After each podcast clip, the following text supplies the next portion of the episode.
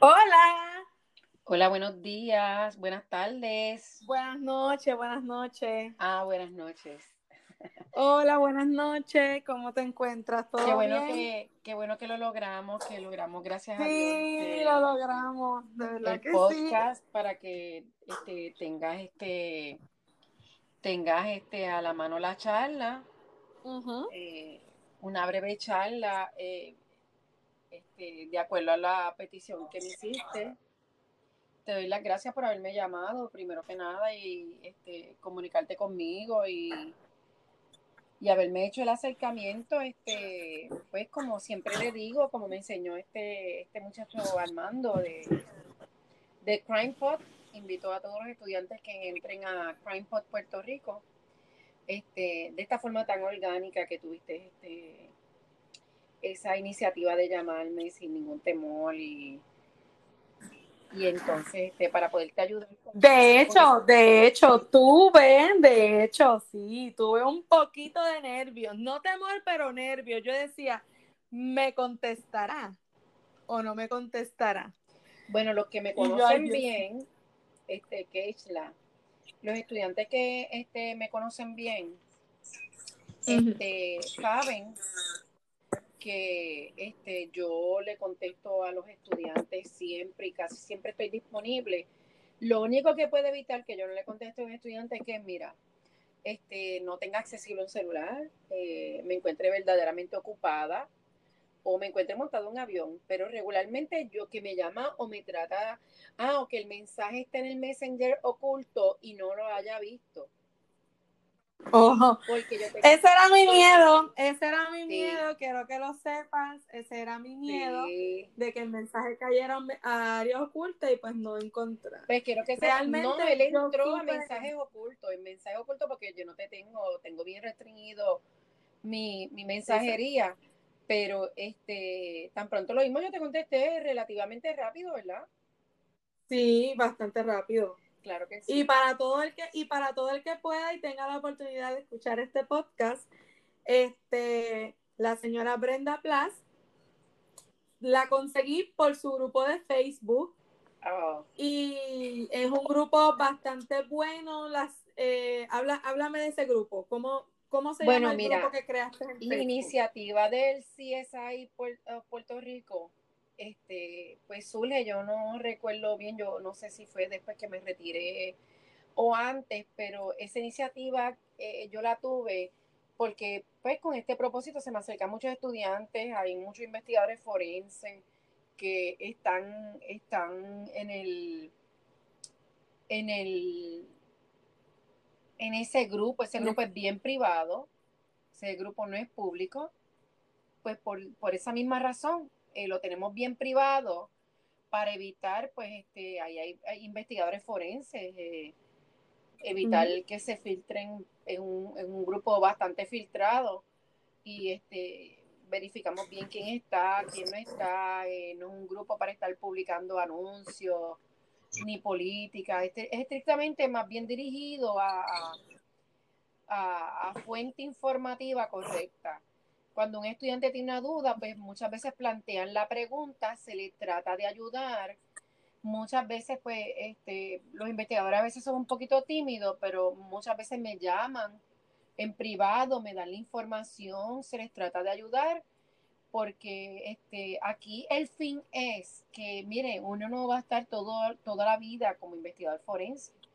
Yo estuve desde el 94 hasta el primero de enero del 2013 y la idea es eh, este, que las personas y, o los futuros investigadores forenses, como ahora que han ido entrando nuevas academias, pues tengan los pies bien puestos sobre la tierra de lo que consiste el trabajo del investigador forense, de lo que verdaderamente, déjame cerrar la puerta aquí, este, de lo que verdaderamente consiste el trabajo de la investigación forense, cuán complejo es, dejar de, que, no, que no lleguen eh, luego de culminar sus estudios, eh, entiendan que tienen que pasar por el grosor de una investigación, que una vez empiezan a estudiar, tienen que cuidarse, tienen que cuidar su expediente criminal porque van a pasar una investigación bien exhaustiva.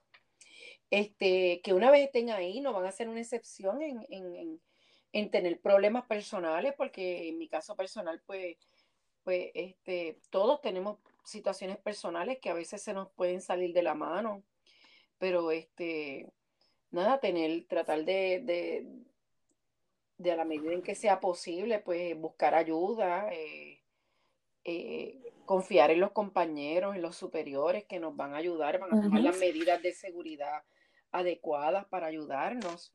Es un trabajo de alta responsabilidad, vas a dejar de ser una persona privada para convertirte en una figura pública, porque cada investigador forense ahí que tú ves, este, aun cuando parece un ente privado, no lo es.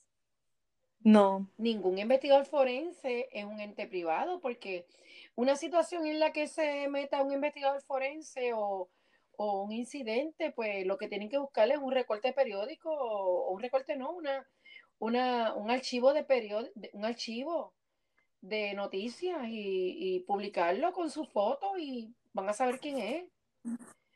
O buscar en la misma internet, buscar en la misma internet casos pues con ese fin, mira, con ese fin se crea la página, pues este, para ir con fuente informativa real y concreta.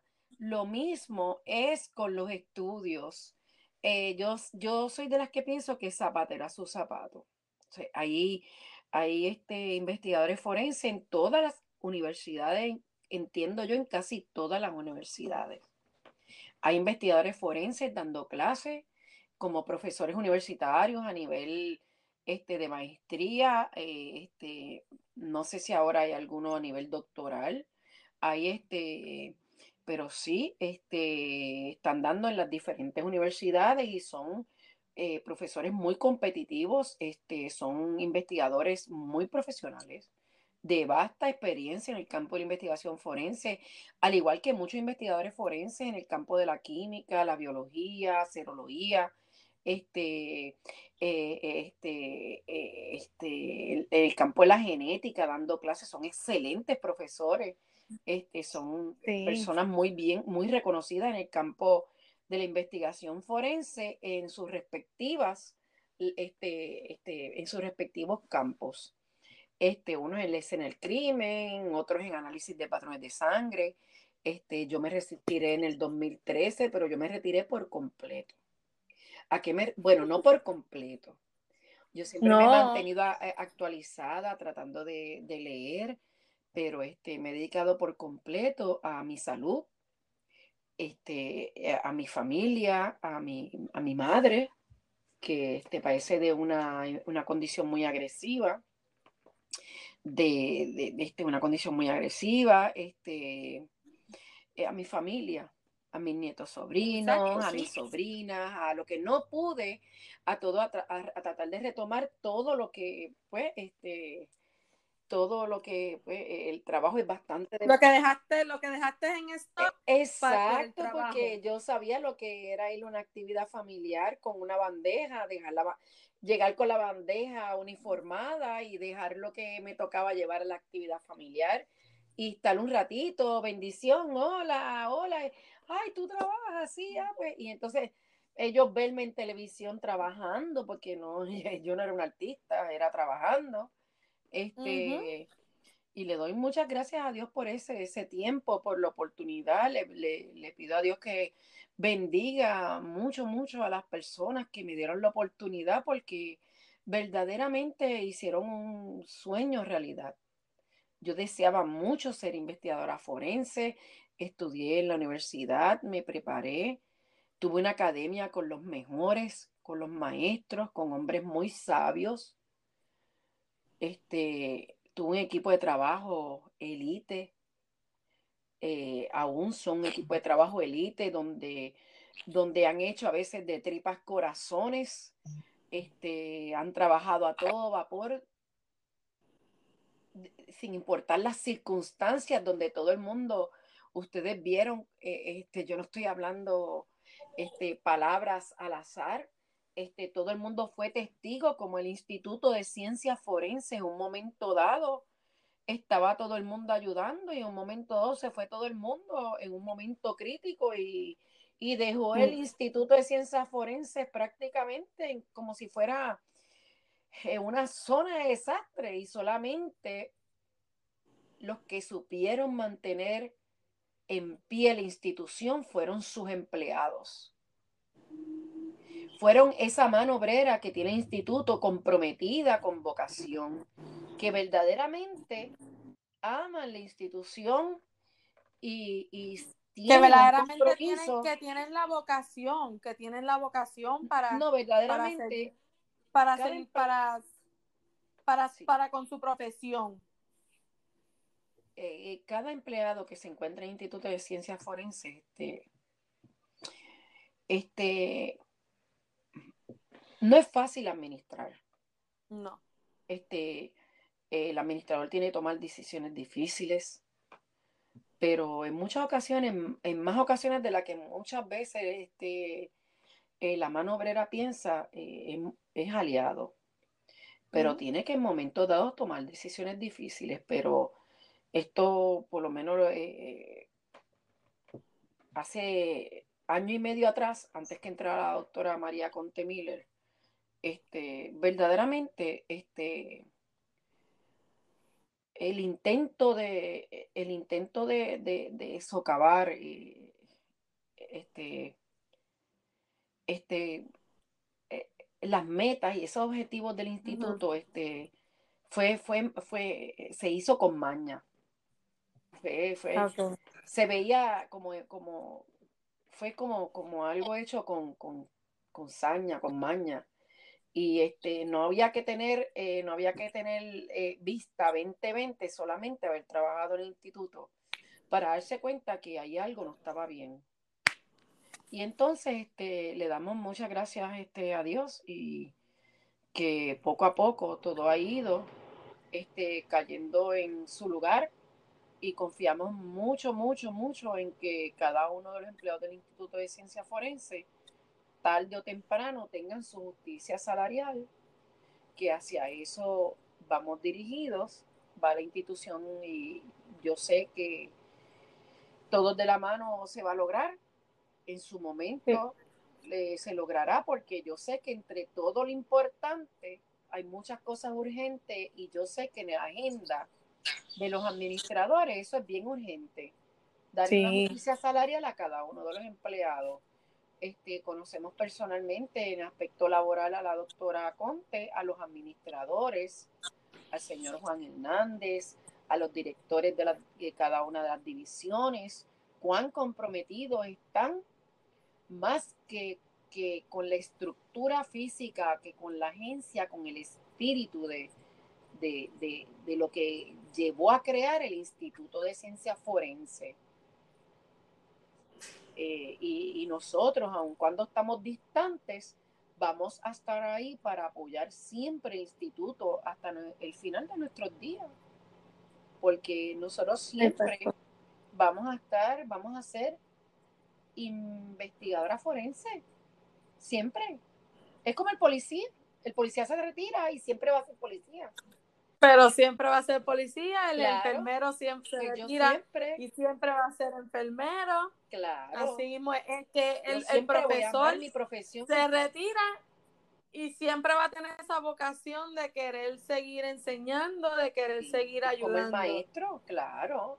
yo, yo amo mucho la, la, la, cátedra, este, dar, dar cátedra de lo que yo aprendí, compartir mis experiencias ¿Por qué? Porque yo no quiero que los futuros investigadores forenses, como yo aprendí, mis maestros no deseaban que yo fuera del montón, porque del montón hay mucha gente. No, no nos podemos dar el lujo, el instituto no se puede dar lujo de tener una empleomanía del montón. Tiene que ser empleados de primera. El del montón no dura mucho. No, tiene que ser un empleado que tenga la vocación y y sepa que hay que meter mano. Sí, el del montón no lo, no lo logra en el instituto. ¿Me entiendes? este, ahí hay que ser verdaderamente amar eh, la institución de corazón, amar tu profesión de corazón y de vocación y tener un compromiso. tener un alto grado y sentido de lo que la palabra compromiso abarca. ¿Ves? Este, eh, eh, eh, el, área de trabajo, eso no es un concurso de simpatía. No. No, hay que tener mucha seriedad y se trabaja con mucha seriedad, este, con dignidad. Es una academia, no importa lo larga o corta que sea la academia, este, en la academia, este, no importa lo largo o corto, es una academia extensa, donde se aprende, se aprende con los mejores. Este, yo le doy muchas, vuelvo a repetir, muchas gracias a Dios por la oportunidad que se nos dio. Eh, yo soy retirada en el 2013. Han pasado muchas cosas del 2013. Ya tú has visto las noticias, acreditaciones nuevas, acreditaciones nuevas, este, cosas que hemos visto que nos han dolido, pero también triunfos que no, del instituto y de compañeros que nos traen mucha alegría, este, Keishla. Eh, aquí lo importante es el respeto, la vocación, el compromiso y amar lo que haces. Si no, hay que darle oportunidad a otras personas o jóvenes este, nosotros teníamos hora de entrada y no teníamos hora de salida. ¿Me entiendes? Sí. Este, eh, eh, este, y así. Y hoy vamos a hablar un poquito rápidamente. Sí. Este, porque a las seis y media yo tengo que estar lista para, para, para un estudio que voy a tomar, ¿ok? Este, podemos hacer una parte ahora, vamos a hacer una parte ahora. Este, y podemos, ¿qué deseas hacer ahora? Hablar un poquito de la escena del crimen y mañana, y mañana grabamos la de patrones de sangre, que es un poquito extensa también. Y entonces yo voy a empezar ahora, por lo menos a las seis y cuarto, voy a hacer un alto, ¿verdad? Para continuar la grabación. ¿Qué te parece? Pues mira, pues sí, podemos hablar un poquito como modo relámpago, pero no tan relámpago. Sí, bien orgánico. Este, claro. un poquito sobre la escena de un crimen, lo que uno se encuentra en la escena de un crimen.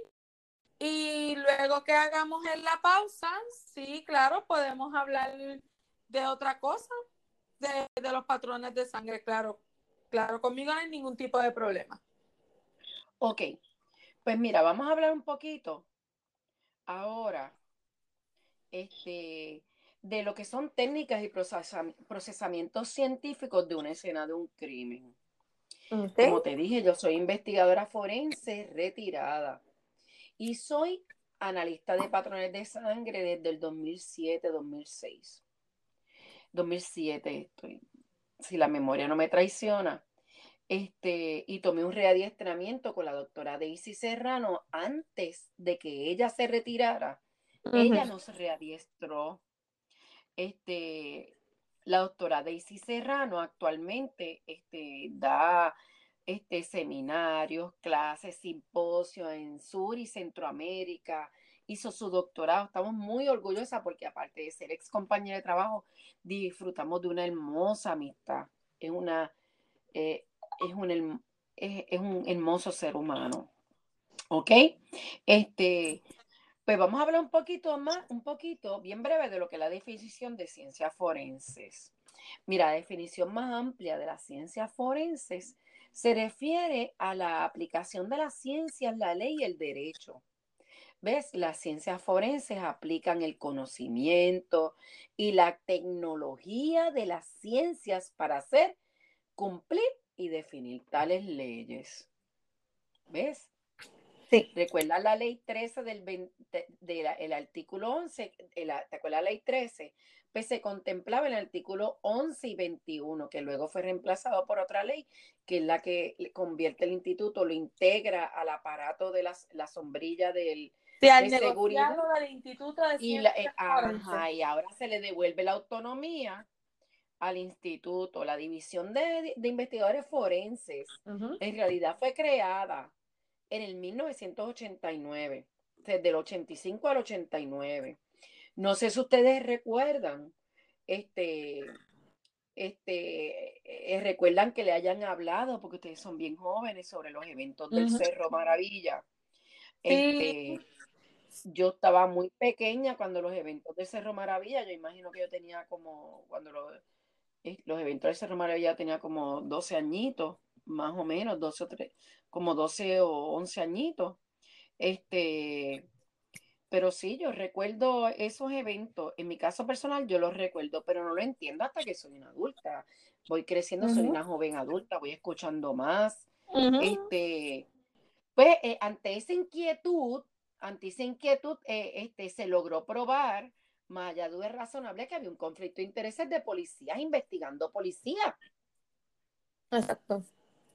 Entonces, los laboratorios de criminalística, ¿dónde estaban? En el Estaban en el cuartel general de la Policía de Puerto Rico. Pues esa ley 13 lo que hace es desprender físicamente todo lo que tenía que ver científico, todo, los laboratorios, todo, todo, todo, todo, todo, todo. Desprenderlo y colocar todo lo que era medicina forense, todo, y todo lo que eran laboratorios de criminalística, todo, integrarlo todo en un edificio. ¿Ves? Y ahí es que se crea la ley 13. ¿Ves? La ley orgánica que crea el instituto. Con ese espíritu se crea. ¿Ves? Para que entonces, para la, para, con la intención de, de, de con esa intención, ¿ok? Yo tengo un perrito, un perrito bien simpático. Sí, mi perro le ladra hasta las moscas. Ok. okay pues estamos un poquito más claros, ¿verdad? Con la intención que se crea la ley 13, ¿verdad? Luego de las vistas del Cerro Maravilla, luego eso fue un evento mediático, ¿ok?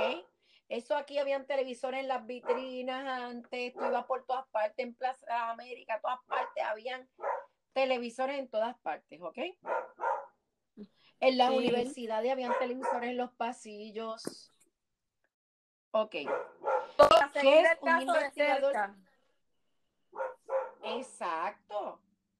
Eso era, eso era, eso era, eso era algo bien grande.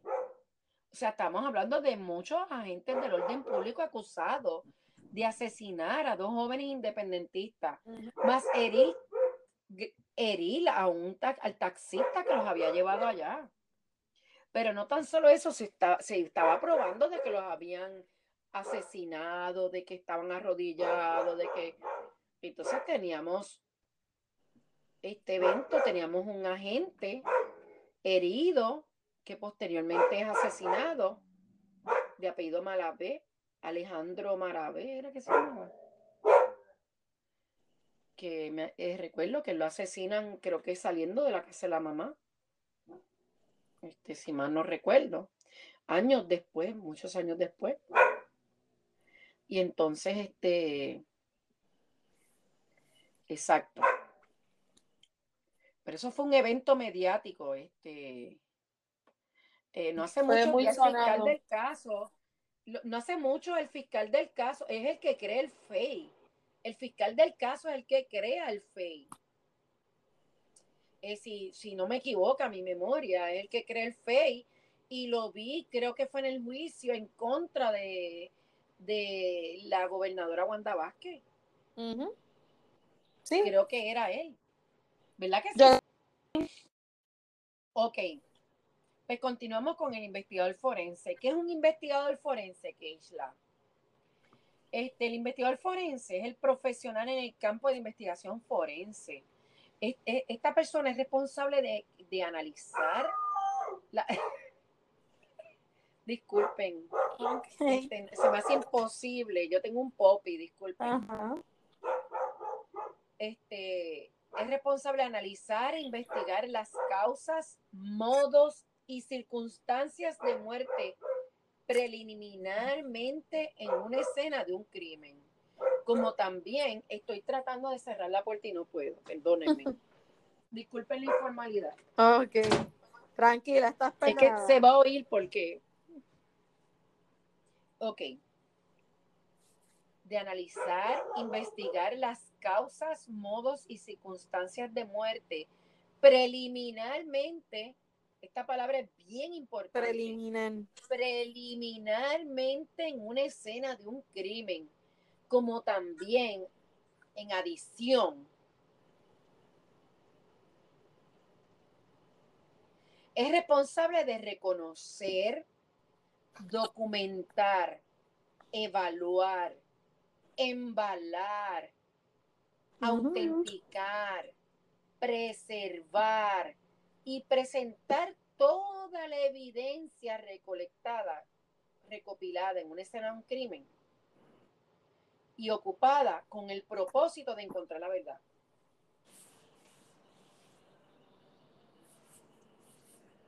Aunque, eh, aunque el investigador forense eh, lo vemos en televisión como un personaje como de ficción. Miren, no tiene nada de ficción, quiero que lo sepan. El trabajo de un investigador forense en una escena de un crimen es, este, puede ser de todo, menos lo glamoroso que ustedes están viendo en la televisión. Como no, es nada comparado con lo que se ve no, en Miami. Bueno, miren Miami. En lo yo, no yo no parezco un artista de Hollywood. Sí, no, no. El trabajo de un investigador forense es un trabajo y no es un trabajo como se presenta en las series súper fácil que de una hebra de pelo tú encuentras 500 razones. Exacto. Es un trabajo Exacto, pero yo quiero que tú entiendas. Que tiene serio, no es un trabajo fácil como se presenta.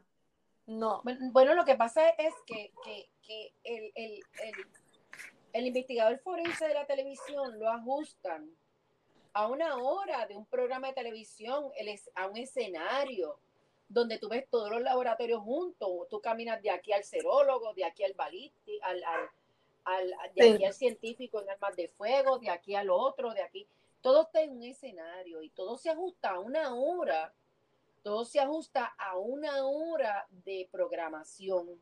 Sí.